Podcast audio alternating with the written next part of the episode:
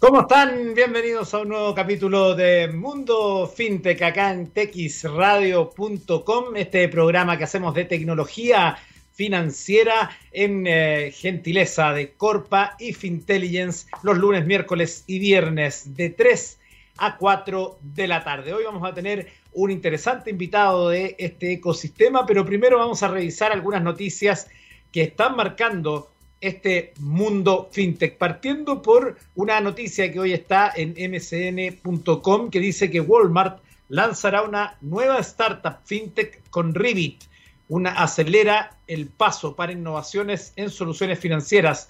Eh, Walmart anunció entonces la formación de una nueva startup fintech. El gigante minorista compartió que creará productos financieros asequibles para clientes y empleados la mayoría de las startups, la mayoría de la startup, perdón, será propiedad de Walmart con varios ejecutivos en la junta con planes de agregar expertos de la industria. Walmart también dijo que la compañía probablemente crecerá a través de asociaciones y adquisiciones con otras compañías de tecnología financiera. Los clientes dejaron en claro que quieren más de nosotros en el ámbito de los servicios financieros, dijo el presidente y director ejecutivo de la compañía, John Furner, en un comunicado. Walmart ya ofrece algunos servicios financieros que continuarán, como la tarjeta de crédito, la Walmart Money Card prepago e incluso el cambio de cheques en la tienda. La empresa conjunta FinTech, recientemente anunciada de Walmart con Revit Capital, brindará innumerables oportunidades de crecimiento con el aprovechamiento de su enorme base de clientes en el centro de la iniciativa dijo el presidente del director de crédito de Moody's, Charlie O'Shea, en una nota a los inversores. Em, la tienda ha estado expandiendo lenta y tácticamente sus ofertas de servicios financieros a sus clientes y la expansión medida de estas capacidades tiene sentido ya que profundizará estas importantes relaciones con los clientes. También hoy hay una noticia destacada en ePro.com donde dicen que esta fintech destinada a ser unicornio va por más y se alió al, al gigante del e-commerce. En esta nota se señala que la continuidad de la pandemia global del COVID-19 ha acelerado el crecimiento exponencial de firmas nativas digitales, como por ejemplo todo el universo fintech y su par de billeteras virtuales. En ese contexto, UALA, una de las firmas locales destinadas a convertirse en unicornio, consiguió en 2020 consolidarse como una de las compañías de mayor crecimiento en la comparación interanual. Pierpaolo Barbieri, su CEO y cofundador, remarcó su orgullo por el avance de su proyecto y revela buena, y reveló buena parte de su plan de expansión para este 2021. Además, la empresa en el marco de su expansión en la región salió con Amazon Web Service. La pandemia demandó una forma diferente de hacer y pensar el trabajo, dice. Este año pudimos trabajar y dar soluciones acorde a la demanda de la gente, pudimos ofrecer financiación tanto como la compra para la compra de productos Apple como en la PlayStation 5, que son cosas que a nuestro público le interesaban. Según el fundador de la FinTech, cerramos un año muy interesante y de muchos desafíos y de mucho crecimiento para UALA.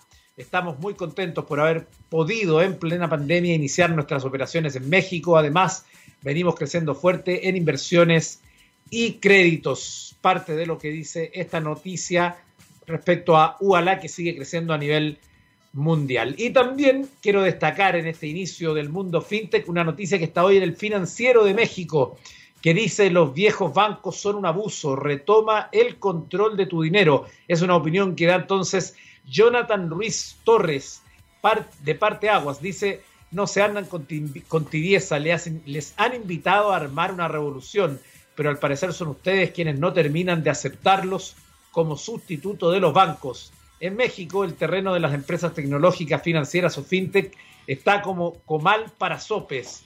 Hasta septiembre, el 22% de las transacciones de compras de empresas en México en 2020 tuvo que ver con tecnología. Solo detrás del ámbito de la manufactura de acuerdo con reportes de consultoras. Solo en diciembre, Confío, una de las compañías del sector que ofrece créditos de hasta 2 millones de pesos mexicanos a pequeñas y medianas empresas, adquirió Gestionix, dedicada a resolver problemas de administración y de generación de facturas, registrando procesos en red, en la red de servidores y archivos virtuales que llamamos la nube.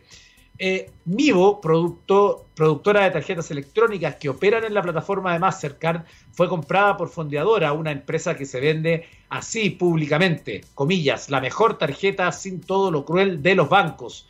Con este tipo de propaganda, los viejos bancos son un abuso, retoma el control de tu dinero.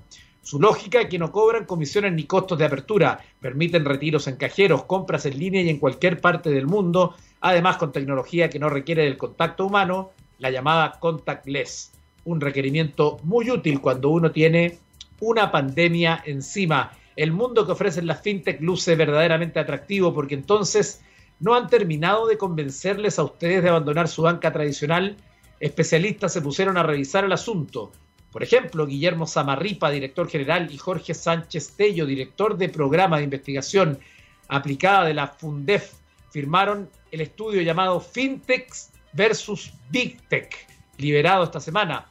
Es muy amplio, pero entre sus conclusiones está justamente que las fintech no consiguen una migración masiva de consumidores debido en parte a que no logran construir una ventaja comparativa frente a los grupos financieros. Consecuentemente, su tamaño aún le impide tener una masa suficiente de clientes para lograr una escala mínima y ser rentables y si bien algunas tienen valoraciones elevadas, varias pierden dinero en su operación. Su dimensión, aunque, aunque pequeña, les ofrece un acceso reducido a datos explotables mediante la inteligencia artificial y que abran la puerta a otros ingresos mediante distintos modelos de negocios. Dice finalmente esta columna que eh, en las fintech existen características comunes que revelan que su entrada al mercado puede ser disruptiva en cuanto a su modelo de negocio innovador, pero no en cuanto a afectar la estructura ni la operatividad de la industria. Quizás es momento de pensar nuevamente si lo poco que apuestan los inversionistas nacionales a la investigación y desarrollo debe ser enfocado en el sector financiero. Una interesante visión por parte del director general de proyectos especiales y edición regionales del financiero, que eh, tiene que ver con una realidad que va teniendo distintos matices en los distintos países, donde vemos, por ejemplo, que hay una tendencia ya marcada desde el año 2020 por lo menos en que las grandes instituciones financieras se están acercando a las fintech porque entienden y saben que allí hay crecimiento, hay innovación, hay disrupción y que eso es lo que les va a permitir seguir eh, siendo parte de estos liderazgos financieros.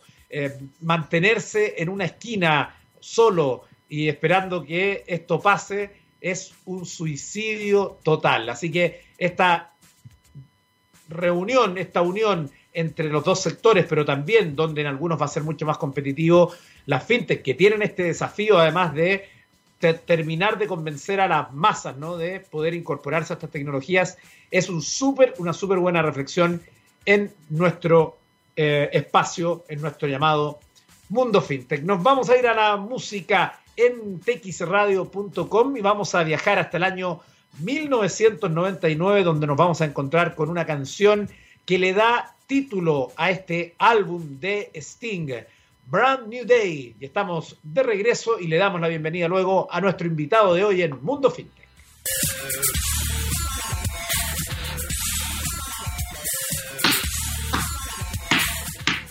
Estamos de regreso en Mundo FinTech en este día miércoles 13 de enero y déjeme contarle algo muy importante. Tu empresa está tomando decisiones con información de calidad y análisis rigurosos. ¿Sabes qué opinan tus consumidores de tus productos y de la competencia? En Corpa llevamos más de 30 años inspirando conocimiento en Chile y Latinoamérica. Conoce nuestros servicios de estudio de mercado y, e intelligence en www.corpa.cl.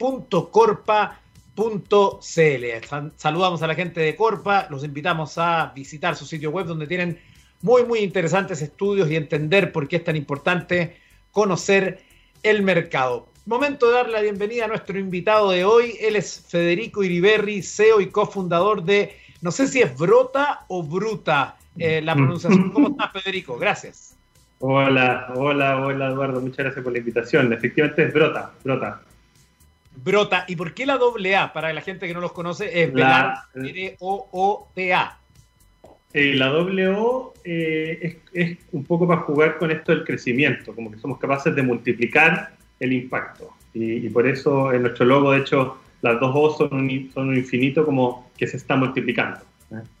¿Eh? Ya, ve, ahí está. Si toda, toda nombre y logotipo tiene una explicación. Ahí está la de Brota. Y bueno, ¿cuándo comenzó esto? ¿Cuándo surgió?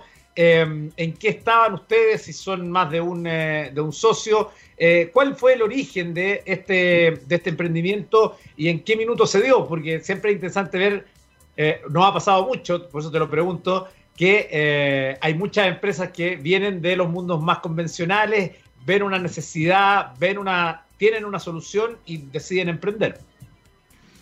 Sí, súper buena pregunta, gracias. Mira, partimos el, el 2013 y el camino es es un camino viene, a mí siempre me gusta contar el cuento, mi, socio José Antonio Berrío es el fundador, ¿ya?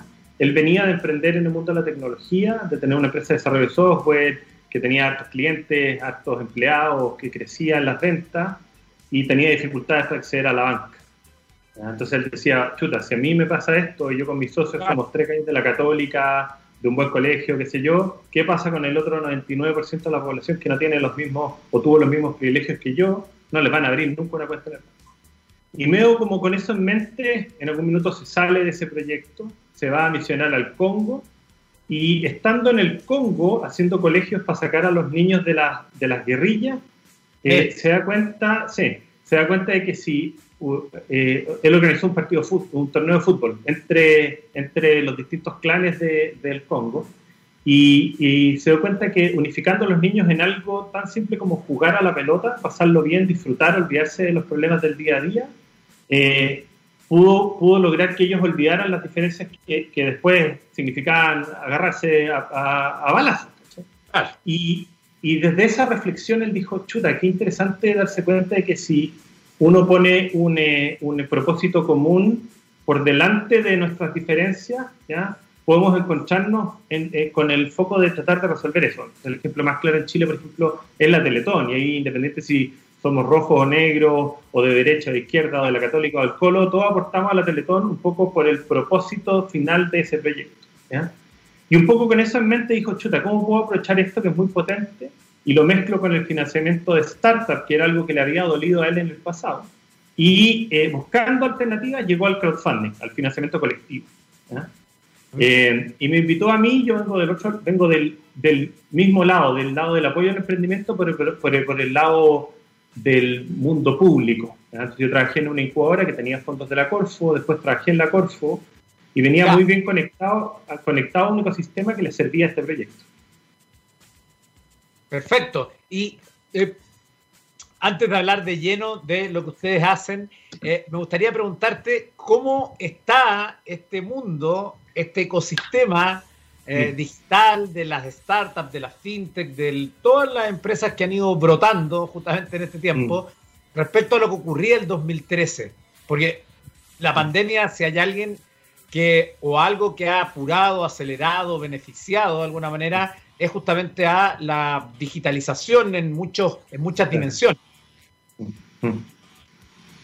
sí, creo que pasan dos cosas. Eh, eh, el ecosistema ha ido, ha ido mejorando eh, en parte por educación, en parte por experiencia, en parte por redes. Antes Chile un poco miraba el ecosistema solo como algo local hoy día tú empiezas a ver que esto se conecta, que nace un Startup Chile hace 10 años que empieza a atraer emprendedores de afuera para mejorar la cultura de emprender en Chile. Eh, y, como tú bien dijiste, este año acelera, se acelera algo que venía creciendo pero, pero se pega un salto significativo. O sea, nosotros duplicamos, casi duplicamos la cantidad de financiamiento colocado en startups este año respecto del anterior, y eso en parte por, por dos razones. Uno, porque más startups requerían de financiamiento por la crisis, y otra, porque también las personas em, empezaron a buscar alternativas donde invertir su capital, pues donde la bolsa estaba yendo muy mal, o los depósitos tienen a plazo tienen súper mal, super malas tasas, entonces la inversión en capital de riesgo se vuelve un activo muy, muy atractivo. Perfecto. Bueno, hablemos ya un poco de, Brota. Eh, ¿Cómo se lo presentamos al público de TX Radio? Eh, ¿De qué se trata? eh, ¿cómo, ¿cómo funciona? ¿Cuáles son sus, sus objetivos? Sí, súper buena pregunta. Mira, básicamente nos dedicamos, somos una plataforma que conecta personas que desde bajos montos, desde 500 lucas, pueden invertir en, emprendimientos tecnológicos con propósito. Eso para nosotros es súper vital decirlo y está siempre presente en todos los proyectos que están en la plataforma. ¿Por qué? Porque nos preocupa ofrecer oportunidades de inversiones diferentes, oportunidades donde tú sepas que tu plata, aparte de estar generando un crecimiento económico, también está generando un impacto social o medioambiental. Y, eh, y entonces lo que hacemos es filtramos los proyectos que se presentan en la plataforma eh, y después le mostramos esta oportunidad a todos los usuarios de nuestra red. Y las personas pueden decidir si invierten o no en los distintos proyectos desde 500 mil pesos en la mayoría de los casos. Eh, si ese proyecto alcanza el capital que está buscando, nosotros nos preocupamos de formalizar o sacramentar legalmente esa unión entre los inversionistas y los emprendedores. Eso en, en palabras súper simples. Claro, en el fondo, para decirlo de alguna forma, es una forma de financiamiento colectivo muy parecida o muy similar a lo que son las grandes empresas de financiamiento colectivo que uno conoce, pero tienen esta, eh, este, esta, lo que tú mencionas, como valor adicional social, ¿no? claro, hay dos grandes diferencias. Por ejemplo, si, si, si, uno, el caso más conocido probablemente de crowdfunding o financiamiento colectivo es Kickstarter, donde uno pone una plata y recibe una recompensa, puede ser el producto o un regalo, qué sé yo. Las dos grandes diferencias son, uno, nosotros invitamos a invertir en, en, la, en una participación del proyecto, tú te transformas en socio de esa startup, Tomas, compras acciones de ese emprendimiento. Y la segunda gran diferencia con quizás las otras plataformas de, de equity crowdfunding o crowdfunding de inversión es que buscamos tener un sello en los proyectos que se financian, ojalá con este impacto social y medioambiental súper presente. Perfecto. Y entonces, por lo tanto, aquí hay distintos públicos objetivos, porque están, por ejemplo, los que quieren invertir a través de una plataforma eh, novedosa que tiene un valor distinto a simplemente invertir en una bolsa fría y que uno poco conoce qué ocurre con su dinero. Exacto. Eh, y por otro lado está la gente que quiere levantar capital. Entonces, sería bueno e interesante que hablemos cómo hacen los dos mundos para eh, poder participar de Brota. Súper, súper. Mira, por el lado de los emprendimientos, básicamente cualquier proyecto se puede acercar. Tenemos ciertos requisitos que tienen que ver más que nada con que el proyecto ya tenga algo probado, ¿ya? no que quiera levantar capital para probar con plata a los inversionistas. Eso es muy riesgoso y como ya el mundo de emprendimiento es riesgoso, invertir muy temprano puede ser un, despropósito para los inversionistas. Entonces, esto, esto de que haya algo probado es por mostrarle al inversionista de que tú ya corriste el primer tramo de esta carrera y que ya sabes que, no sé, pues hay un fit, una, una, hay un encuentro entre tu, entre tu solución y una necesidad real del mercado. Eh, exigimos, por ejemplo, que el proyecto tenga al menos uno de sus fundadores 100% dedicado al tiempo, que exista un equipo complementario en habilidades, redes y conocimientos, eh, que, ojalá haya atracción creciente, o sea, que este proyecto demuestre que va acelerando en el tiempo y no que tiene un alto, un bajo, un alto, un bajo, etc. Eh, y, tiene que haber una, una, innovación y un impacto social o ambiental súper claro. Si, si, están esos requisitos, el proyecto que se puede acercar a Brota y, y hacemos rondas desde 50 millones de pesos en adelante. O sea, un proyecto podría buscar desde 50 millones en adelante. Te podría pedir ya que esta es información pública, que nos des un ejemplo de un caso que haya terminado bien o que esté en etapa de financiamiento, pero que haya, haya cumplido con estos requisitos que tú acabas de mencionar para que quede clarísimo. Súper, súper claro. Mira, Lomi, el último proyecto que financiamos, es una plataforma de e-commerce con foco en consumir productos locales. Entonces ellos le compran solo productores que están a menos de 100 kilómetros de radio, con eso eh, eh, sacan, eh, ¿cómo se llama?, intermediario y además disminuye la huella de carbono porque tú consumes local.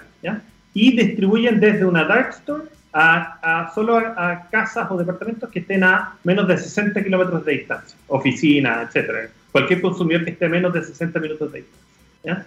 Ellos tenían un equipo de tres personas, no, cuatro fundadores, ¿ya? dos dedicados 100% de su tiempo al proyecto tenían cuatro meses donde venían demostrando ventas crecientes de casi un 50% sobre, mes sobre el mes, ¿ya? Eh, y ya tenían 2.000 clientes, estaban generando un, número de tickets que, que, crecía en el tiempo, etc. Con ellos partimos una, una campaña eh, en octubre, la lanzamos eh, creo que a principios de octubre y, lo interesante es que eh, el emprendedor tiene la tarea de juntar, usando la plataforma, el primer 30% del capital con sus contactos. Entonces él le comparte su campaña a sus contactos. Cuando junta el primer 30%, nosotros hacemos pública esta oportunidad de inversión para todos los usuarios. Cuando ellos juntaron el 30% fue un martes. Salimos online ese martes. El viernes el proyecto consiguió el financiamiento total, que fueron 120 millones de pesos. O sea, este proyecto se financió en tres días por 120 millones de pesos. Ese es un ejemplo súper concreto, de nuevo, un fundador dedicado, una innovación, eh, un impacto social y medioambiental por este tema del consumo local y la disminución del huella de carbono, etc. Lo, y lo interesante y lo que invito a todo el mundo es que todas las campañas que se han financiado a través de Brota, los 41 proyectos que han levantado capital, están ahí, visibles para todo el mundo, y eso también es una súper buena fuente de aprendizaje para otros emprendedores que quieren saber cómo hacer para levantar capital. Claro, ¿no? Interesantísimo, y que además, porque tiene esta, esta, este lado también, esta patita social que le da súper, eh, mucho más agrado invertir ahí, porque en el fondo sí es más tentador, para decirlo de alguna forma. Claro, yo lo que, lo que yo digo siempre es que, por último, sabiendo que existe esta posibilidad de que tú pierdas tu capital por el riesgo del fracaso del proyecto, por último, sabes y tienes la tranquilidad que está al servicio de, generar un impacto social y medioambiental. Como tú decías, y en la bolsa no, sabéis mucho si eso existe o no en las empresas que están, así que eso es un poco la, por el lado positivo. Perfecto. Bueno, estamos eh, conociendo más de Brota en este capítulo de Mundo FinTech con Federico Iriberri, CEO y cofundador de la empresa. Vamos a ir a la música y luego vamos a estar con más conversación acá en nuestro programa. Nos vamos a ir hasta el año 1988. Ahí nos vamos a encontrar con una... Yo todavía me acuerdo porque era muy niño, yo tenía como 12 años cuando Tracy Chapman despuntaba en la música y no vamos a escuchar su gran, gran, gran éxito de ese primer disco, sino que vamos a ir a escuchar otra canción que además era una de las que le daba la apertura a ese primer álbum que se llama Talking About a Revolution y estamos de regreso en texradio.com. Estamos de vuelta en Mundo FinTech y déjeme contarle algo muy, muy importante. Aplicar inteligencia financiera en tu empresa te permitirá detectar oportunidades para generar nuevas fuentes de ingresos y ahorros de costos. Nuestro conocimiento profundo del sistema financiero, sumado a nuestras habilidades de negociación, te permitirán detectar y prever futuros negocios de éxito. Con nuestra asesoría mejorarán notablemente tus posibilidades de diversificar tu fuente de ingresos y ganancias en tu negocio nuestros clientes en promedio logran beneficios en un 80% tras nuestra primera asesoría. Visítenos en fintelligence.cl y déjese convencer. Seguimos conversando entonces en este capítulo de Mundo FinTech con Federico Iriberri, soy cofundador de Brota. Estábamos hablando de los impactos en eh, los distintos públicos, entre quienes quieren levantar capital, pero también quienes quieren invertir. Y ahí entonces había algunas cosas que nos quedaron pendientes, Federico. Sí, oye, solo para hacer conexión con la canción, estamos justo hablando de la revolución del financiamiento de la startup, así que muy, muy atingente la canción. Oye, eh, sí, pues para hablar del, otro lado, también contarle a la, gente un poco por qué lo hacemos para, los, para, para que las personas puedan invertir y no, y no a la, hacia las instituciones tradicionales. Y hay dos grandes cosas. Uno, creemos y invitamos un poco a las personas a, que inviertan en estos proyectos que tienen este impacto social ambiental, cosa que, es muy positiva, pero también porque invertir en capital de riesgo puede tener retornos muy interesantes. Pero aquí siempre la advertencia es que tiene que hacerse diversificadamente. Como de nuevo existe una probabilidad muy alta de, que estos proyectos fracasen, pero también de que tengan muy buenos retornos, lo que hay que hacer es no poner todos los huevos en el mismo canasto e invertir con una estrategia en 8, 10, 12 startups, ¿ya? Y eso es lo interesante, que este modelo como te permite invertir desde 500 mil pesos, puedes poner, no sé, 10 o 12 tickets y con eso diversificar tu riesgo en varios proyectos. Y, y, el segundo punto y, invitación que tengo es que creo que a diferencia de otras alternativas de inversión, como por ejemplo en la bolsa, donde tú puedes invertir en LAN, en, el ban en un banco, en una constructora, la probabilidad de que tú puedas ejercer un impacto positivo en ese proyecto es muy bajo. Por mucho que yo te diga a ti, Eduardo, oye, mira, yo soy accionista de tal banco, ábrete una cuenta, no impactamos en nada. Pero, pero la diferencia es que si tú inviertes en una startup y te transformas en un embajador de ese proyecto, puedes generar un impacto súper, súper significativo. ¿Cachai? Yo soy usuario, ¿para qué decirlo? De todos los proyectos, tengo mi anteojos Carun de un proyecto que se financió como el 2017, eh, uso Lomi, eh, si fuera administrador de un edificio sugeriría Edipro, ¿para qué hablar del resto de los proyectos? Fui papá hace poco, soy súper usuario de instituto. O así uno puede además generar ese impacto positivo como, como consumidor, como embajador de los proyectos. Así que es un poco por el lado también de los inversionistas. Eh, desde el punto de vista operativo, eh, ¿cómo es eh, o cómo se hace para justamente poder pedirles que se levante capital, cumpliendo los requisitos que tú has contado, pero también cómo lo hago para invertir en términos operativos ahora? ¿Qué tengo que hacer? Súper fácil, te, metes a, a broto.com, van a haber distintas campañas abiertas durante el año, ¿ya? En general las campañas están ahí online entre tres, entre dos y tres meses, ¿ya? Por tanto, por ejemplo, hoy día está Caruquinca, que es un proyecto que fabrica ropa eh, para alto, como alto desempeño deportivo, como high-end sport, no sé qué wear, no sé cuál es el término correcto en inglés, y lo interesante es que lo hacen con lana merino, por lo tanto le crean valor a un producto local y además lo hacen con manos desde el Tierra del Fuego. Entonces ellos proponen competir con las grandes marcas de, ropa deportiva desde Tierra del Fuego hacia el mundo. Y, ellos están abiertos hoy día buscando una ronda de capital. Tú te puedes meter, te registras en Brota con tus datos, te vamos a pedir cierto, eh, cierta información que necesitamos, que nos exige a nosotros el regulador, y después eliges el proyecto que te gusta, de nuevo, la, recomendación es léanse todo el perfil, conozcan en qué van a invertir, aunque, aunque los motive la, una decisión más emocional de invertir en un proyecto, igual lean la información. Y después pones invertir, hay un botón verde gigante que dice invertir, ¿ya? y hay dos opciones, Kipu, que es transferencia vía esta, esta aplicación, o una transferencia, exacto, o una transferencia directa a la cuenta de Bruta, y lo que nosotros hacemos es que mientras el proyecto no junte el 100% del capital, la, plata de los inversionistas está congelada en una cuenta que no tiene movimiento.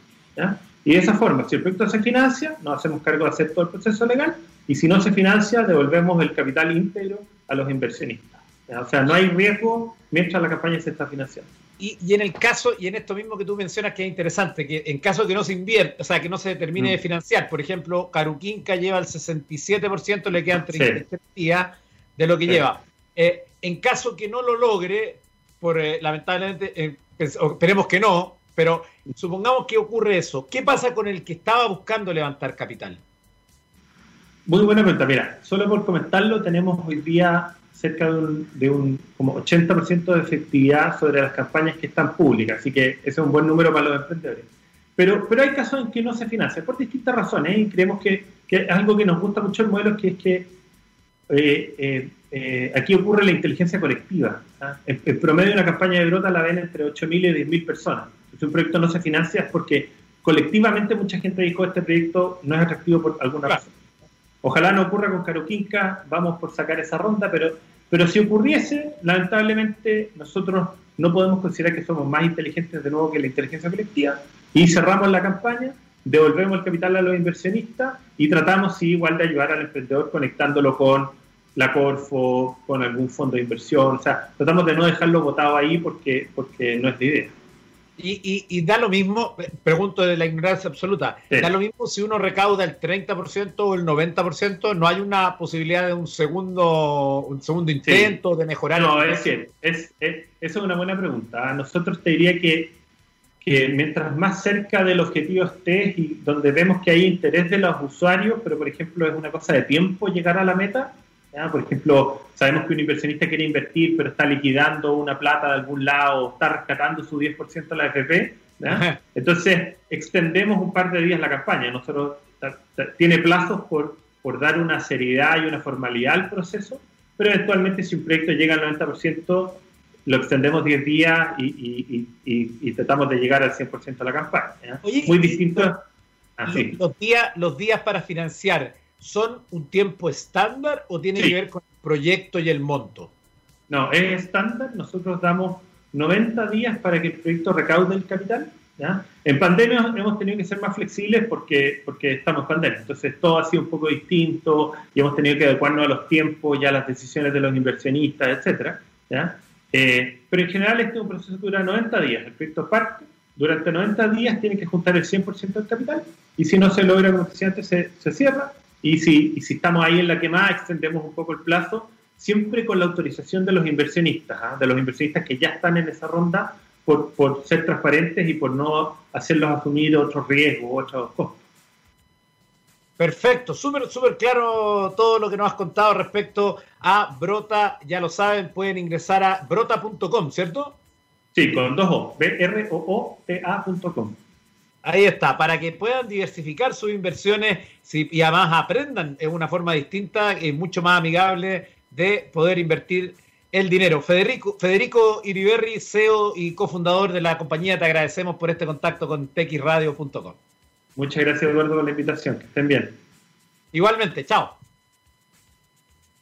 Bueno, en los últimos minutos, como siempre, los dejamos para revisar tecnología, pero saliéndonos un poco del tema financiero y hay dos noticias que yo quiero eh, destacar. La primera tiene que ver con un impacto que está teniendo una noticia eh, y que hay que ser justo en esto, ¿no? Eh, una noticia que ha sido de alguna forma manoseada por algunos, probablemente con intereses, para poder pegarle un buen golpe a, a WhatsApp. Recordemos que hace unos días WhatsApp ha dado a conocer que a partir del 8 de febrero va a cambiar sus términos y condiciones de uso y que quienes no lo firmen podrán dar de baja su cuenta. el asunto es que esto ha tenido un impacto, eh, digamos, colateral eh, desde Elon Musk, que llamaba y recomendaba usar Signal, hasta la fiebre que ha ocurrido nuevamente, esto no es primera vez que le pasa a Telegram, de usuarios que comienzan a, bajar la aplicación y se habla que en las últimas 72 horas unos 25 millones de personas se unieron a Telegram y este crecimiento se explicaría por la actualización de la política de privacidad de WhatsApp. Eh, y yo aquí quiero decir solo dos cosas. Uno, si usted conoce realmente lo que va a ser WhatsApp o lo que está diciendo que va a ser y así todo cree que es eh, algo peligroso para usted porque conoce sobre protección de datos, me parece fantástico que lo haga. Súper bien. De hecho, hay que preocuparse cada vez más por los datos, conocer qué datos comparten nuestras, eh, las empresas de nuestro eh, cotidiano, como es WhatsApp, que es la empresa, digamos, la plataforma que ocupamos más. Pero ojo con muchos usuarios que están dando a conocer eh, distorsiones de esta noticia y que pueden ser por ignorancia, puede ser porque simplemente quieren generar este caos o incluso algunos porque son parte interesada del negocio de las aplicaciones de mensajería. WhatsApp ha dicho oficialmente ayer que ellos no van a compartir y no van a mirar y no van a y no pueden mirar por el cifrado punto a punto las conversaciones que usted tiene con sus amigos y su familia. Lo ha dicho WhatsApp oficialmente ayer en un mensaje que ha sacado para acallar rumores respecto a que WhatsApp va a poder leer tus mensajes. Eh, yo sé y entiendo que existe a nivel mundial, a nivel chileno, a nivel de todo tipo, sospechas de cómo se dirige la publicidad hoy hacia nosotros. Porque es muy raro que muchas veces hablemos de un tema con nuestra pareja, con nuestros amigos y nos empiecen a aparecer publicidades de ese tema. Y hay algunos estudios y qué sé yo, pero no hay ninguna certeza de que efectivamente eh, a nivel de términos de uso diga WhatsApp está leyendo tus mensajes para decirte qué cosa queremos que compres porque estamos viendo lo que estás hablando con tu polola. No, eso por lo menos de manera oficial no es así y lo que ha dicho WhatsApp a raíz de estos rumores es que no, no vamos a leer tus mensajes con tus amigos y familia, no vamos a ver dónde estás conectado, no vamos a ver... Ha dicho una serie de cosas ayer. Pero ¿por qué lo digo? No lo digo para defender a WhatsApp, por favor. Lo digo porque es muy interesante lo que no dice WhatsApp. Y eso sí que es relevante. Es decir, WhatsApp en este en esta declaración de principios que ha sacado en su cuenta oficial de Facebook, por supuesto, eh, tiene que ver con lo que no va a hacer, pero no dice lo que va a hacer. ¿A qué me refiero con esto? Me refiero a que eh, hay algo que en esta pantalla que usted puede ver en la cuenta de WhatsApp en Facebook, yo me estoy metiendo en este instante para poder rechequear esta información aquí, aquí está. Entonces sacó un screen donde habla sobre la protección y seguridad de WhatsApp y dice, WhatsApp no se va a quedar con el registro de quien, eh, de cualquier persona enviando un mensaje o llamando. Eh, WhatsApp no va a compartir sus contactos con Facebook. Eh, tú puedes configurar la duración de tus mensajes. WhatsApp no ingresa a los grupos privados. WhatsApp no descarga tu data. tú sí lo puedes hacer. Pero lo que no dice WhatsApp y que es lo que donde sí se han fijado los expertos es que no habla de la relación WhatsApp empresas y los usuarios, que eso es otra cosa. A usted seguramente le ha ocurrido que ha hablado con una cuenta empresa. De hecho, cuando lo hace por primera vez le dice, esta cuenta es empresa, es decir, no es un perfil personal.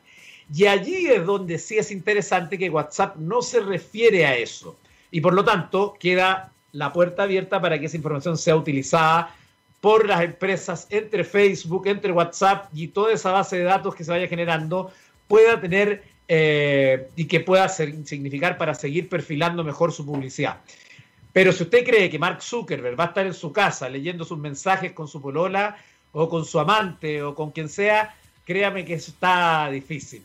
Puede ser, yo no digo que no lo hagan, pero me parece que me, me parece demasiada ciencia ficción y que esto tiene que ver más con un tema de las cuentas empresas respecto a cómo nos relacionamos con las empresas distintas que tienen WhatsApp, Messenger, Instagram, etcétera, etcétera, etcétera.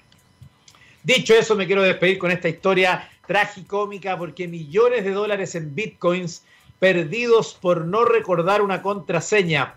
Esto es algo que nos debe ayudar a sacar lecciones respecto a la importancia de las contraseñas, incluso en el mundo de las bitcoins, porque se dio a conocer ayer que cerca del 20% de los 18,5 millones de bitcoins existentes, es decir, unos 130 mil millones de dólares, están en billeteras perdidas a las cuales no se puede acceder según datos de la firma de criptomonedas China Elasis. Por otra parte, Wallet Recovery Service, una empresa que ayuda a encontrar claves digitales perdidas, dijo que en el último tiempo recibió el triple de consultas que hace un mes, unas 70 solicitudes diarias de personas que quieren recuperar sus claves. Stefan Thomas, un programador nacido en Alemania que vive en Estados Unidos, es una de esas historias que nutren esta estadística sobre tesoros digitales perdidos, cuya historia fue publicada en The New York Times y se viralizó en las redes. Dijo que le quedan solo dos intentos para recordar la contraseña que le permita acceder a su fortuna de unos 240 millones de dólares en bitcoins. La contraseña le permitirá desbloquear un pequeño disco duro conocido como Iron Key, que contiene las claves privadas de una billetera digital con 7.000 bitcoins. Ocurre que para acceder a esa suma, Thomas debería recordarla, pero su memoria le falla.